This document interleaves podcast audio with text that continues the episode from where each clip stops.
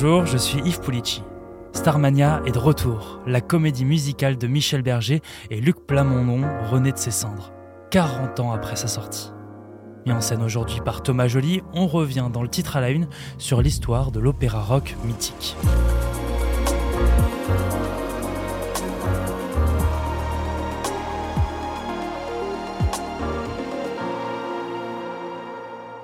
Starmania, c'est un opéra rock, une comédie musicale prémonitoire, née en 1974 dans l'esprit de Michel Berger. Il fait le rêve de proposer une comédie musicale francophone. Si les Américains y arrivent, on doit y arriver aussi. Tout le monde a toujours des projets de comédie musicale, et puis finalement en France, il y a, il y a eu une ou deux choses. si c'est pas américain, c'est difficile. Je crois qu'il y a un public pour ça, et je suis sûr que dans les mois et les années à venir, il va y avoir vraiment beaucoup de choses qui vont marcher en comédie musicale. France Gall fait une première tentative avec Angelina et l'histoire du kidnapping de Patricia Hearst. L'idée est déjà de faire un opéra rock sur un fait divers. Une petite fille d'un mania de la presse enlevée par un groupe terroriste d'extrême gauche, Patricia Hearst, finira par participer aux actions. Cette histoire, c'est la jeunesse de Starmania. Le projet Angelina est abandonné, mais un an plus tard, Berger rencontre l'un des plus grands auteurs québécois, Luc Plamondon. Berger aime son écriture, ses thèmes, ses tournures violentes. Il réveille l'auteur à 4 heures du matin. Michel Berger l'appelle pour lui proposer d'écrire une comédie musicale ensemble. Ils deviennent amis et composent Le Monde est Stone.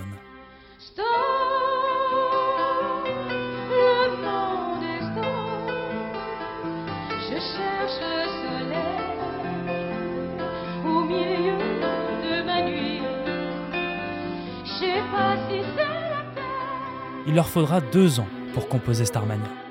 Les deux auteurs conçoivent l'opéra rock dans un monde futur, en plein duel.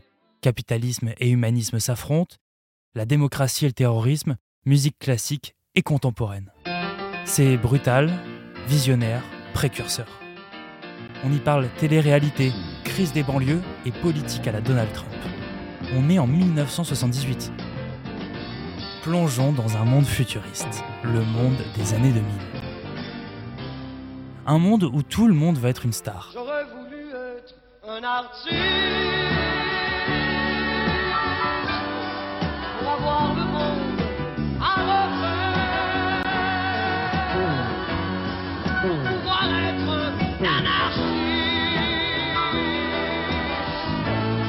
et vivre comme un millionnaire. La narratrice, la télévision. Le décor, une planète ultra mondialisée. L'Occident, un seul pays. Sa capitale, Monopolis, est victime des terroristes d'Étoile Noire et de son chef, Johnny Roquefort.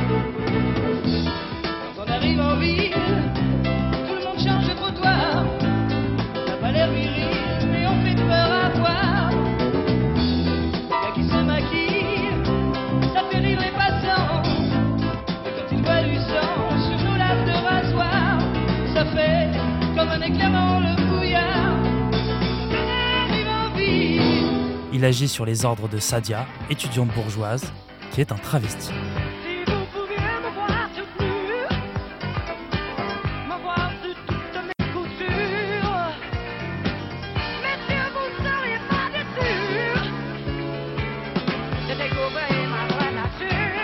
Un businessman milliardaire veut devenir le président de l'Occident. Son programme est raciste et libéral. Crystal, présentatrice vedette de l'émission de télé-réalité Starmania, promet la célébrité. De Bader à Carter, de Calais à Checker, Au cœur des intrigues de Berger et Plamondon, l'amour. Une serveuse automate d'un café souterrain tombe amoureuse d'un disquaire mythomane et androgyne. Crystal et Johnny ont un coup de foudre. Elle s'enfuit avec lui. Tout le monde pense à un enlèvement.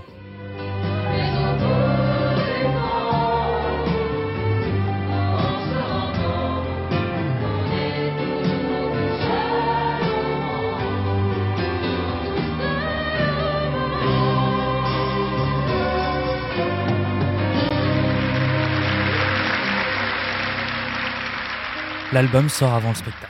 Objectif, faire la promotion de la comédie musicale. Le risque est grand. En pleine vague disco, peu de labels sont attirés par le projet. Seul Warner accepte le risque. À cette époque, les comédies musicales francophones ne plaisent pas au public. Les artistes de Starmania sont quasiment tous des inconnus. Et finalement,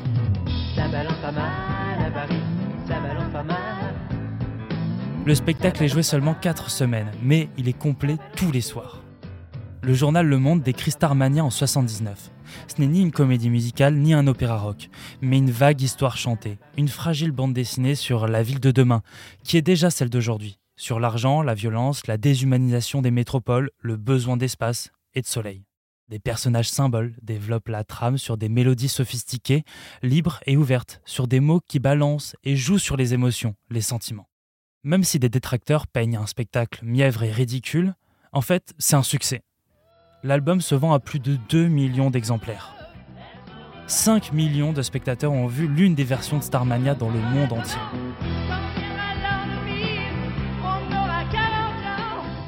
40 ans plus tard, alors que nous vivons dans le futur des années 80, avec cette nouvelle version de Michel Berger, qu'est-ce qu'on va faire ce soir? On va peut-être tout casser.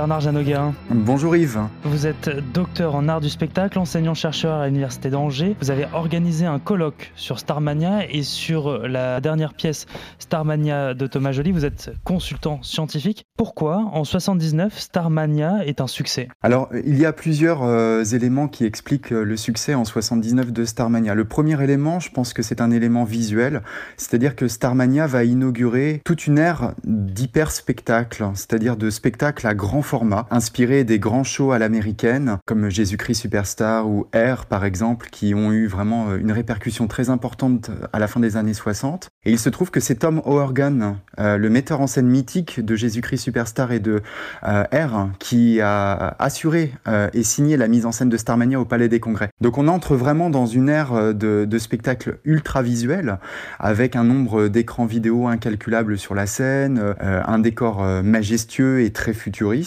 donc ça, ça a marqué un petit peu les mentalités, là où nous, en France, on était resté sur euh, de l'opérette qu'on appelait opérette féerie ou opérette légère.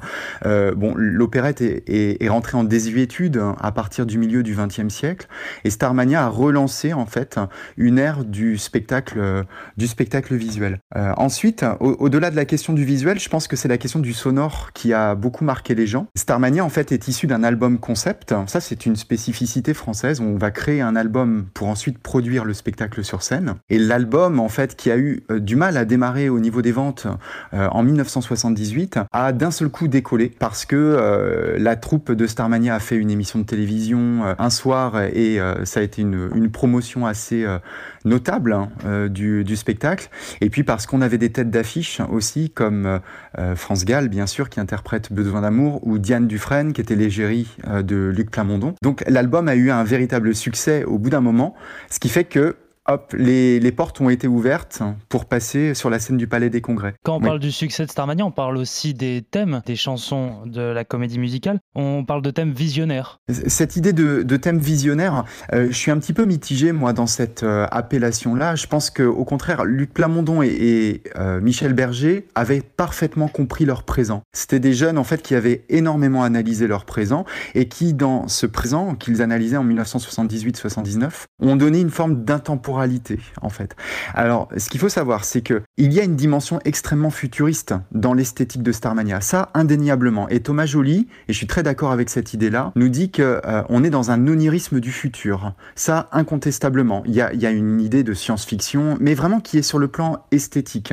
En revanche, au niveau des thèmes, les thèmes qui sont développés en 1978, même si aujourd'hui ils nous parlent énormément, liés à la politique, aux attentats, à l'éco-anxiété, par exemple, ou aux questions du genre, c'était des thématiques qui étaient déjà en émergence dans les années 70. Par exemple, les études de genre sont nées dans les années 70 et on a retrouvé dans Starmania, dans le livret de Starmania, la question de l'hypersexualisation de la femme, par exemple, la question de la chosification de la femme, comme dirait Jean-Paul Sartre, ou euh, les problématiques de transsexualité ou de transidentité. Ça, c'est des, des, choses qui commençaient à émerger dans les années 70. La question des attentats aussi. Euh, Michel Berger est extrêmement influencé par euh, le SLA, euh, donc avec l'histoire de Patricia Hearst euh, dans les années 74, avec tous les attentats terroristes qui peuvent se passer. On est aussi dans les années de plomb en Allemagne, en Europe, en Italie, voilà. Donc en fait, toutes ces problématiques-là, politiques, ce sont déjà des choses qui sont en émergence dans les années 70. Et Berger et Plamondon n'ont fait que systématiser des grandes problématiques de la tragédie humaine au prisme en fait de ces problématiques sociales. On parle de l'écologie aussi dans Starmania. Alors, si évidemment aujourd'hui elle est absolument criante, cette problématique de l'écologie, néanmoins dans les années 70, on avait euh, une éco-anxiété qui commençait à avoir le jour. On est en pleine guerre froide, on a la peur des bombes, on a la peur de l'arme nucléaire, et tout ce qui est dit dans le discours électoral de 0 janvier euh, sur euh, l'idée en fait qu'on on puisse être assassiné par des bombes qui tomberaient sur nous, ça c'est des choses en fait qui hantaient la société de, des années 70. Starmania a marqué son époque Starmania a complètement marqué son époque dans les années 80, d'abord sur le plan même du spectaculaire, c'est-à-dire que Starmania donne les clés de lecture de ce que c'est qu'un opéra rock. Ça, c'est une, une, toute nouvelle forme de spectacle qu'on voit émerger dans les années 70. Alors non pas que Michel Berger et Luc Plamondon ont inauguré le genre de l'opéra rock. Aux États-Unis, on avait euh, euh, The Who qui ont fait euh, Tommy, par exemple, en 69, qui est considéré comme le premier opéra rock au monde. On a la Révolution française de Claude Michel Schoenberg et Alain Boublil en 1973. Mais Luc Plamondon et Michel Berger ont défini la notion d'opéra rock, ont systématisé, ont assumé la notion d'opéra rock en trois temps. C'est-à-dire que pour eux, l'opéra rock, c'était pas une succession de sketchs comme on pouvait l'avoir dans la comédie musicale traditionnelle. C'est plutôt quelque chose qui est lié à un scénario de film, à une poétique filmique, cinématographique en fait. Deuxième chose, un opéra rock, c'est euh, un opéra, c'est-à-dire qu'il y a une complexité d'intrigues. Ça, c'est très très important. Les intrigues se croisent, sont, sont vues en parallèle, mais euh, qui sont portées non pas sur une musique rock and roll, parce qu'en fait, on a tout style musical dans Starmania, mais plutôt sur une musique extrêmement rythmée, extrêmement moderne, extrêmement jeune. Et ça, c'est la troisième clé de lecture de l'opéra rock. Un opéra rock aussi, c'est un opéra de jeunes. C'est un opéra qui est fait par les jeunes, qui est pour les jeunes en quelque sorte, et qui parle des grandes problématiques de la jeunesse, le désenchantement, le mal de vivre, mais aussi la volonté en fait de se surpasser et de faire briller son étoile. Est-ce que Starmania peut aujourd'hui marquer notre époque en 2022 Aujourd'hui, Starmania va marquer notre époque effectivement dans la relation que euh, l'opéra rock va avoir avec son public de 2022. D'abord parce que les spectateurs vont retrouver les grands titres, les grands tubes de Starmania, et il va y avoir une forme de, confort à venir au spectacle pour entendre le monde des Stones les uns contre les autres. Quand on arrive en ville, Travesti, ce soir on danse à Naziland, ou encore le blues du businessman, qui sont vraiment les grands airs en fait de Starmania. Il y a toute une génération en fait qui va apprécier de retrouver en fait euh, ces grands airs qui ont été popularisés par les interprètes mythiques comme Fabienne Thibault, Daniel Balavoine, Morane entre autres. Et puis pour la jeune génération, euh, le travail qui a été fait par euh, Thomas Joly, Sidi Larbi, Cherkaoui, Raphaël Amburger, Victor Lemann euh, notamment. C'est un travail en fait de relecture de l'intrigue, hein, de lisibilité de l'intrigue. Il y a eu un vrai travail de recentrage des actions, je dirais de lisibilité des, des chansons dans une dramaturgie très très forte et très actuelle aussi. Donc toute génération va pouvoir se retrouver aujourd'hui dans ce spectacle euh, qui verra le jour la semaine prochaine à la scène musicale. Merci Bernard Jeannot-Guérin. Merci Yves. Merci d'avoir écouté ce nouvel épisode du titre à la une. J'espère qu'il vous a plu. N'hésitez pas à lui mettre une note, un commentaire et à le partager. Vous pouvez retrouver le titre à la une sur toutes les plateformes d'écoute et sur le site et l'application de BFM TV. À demain.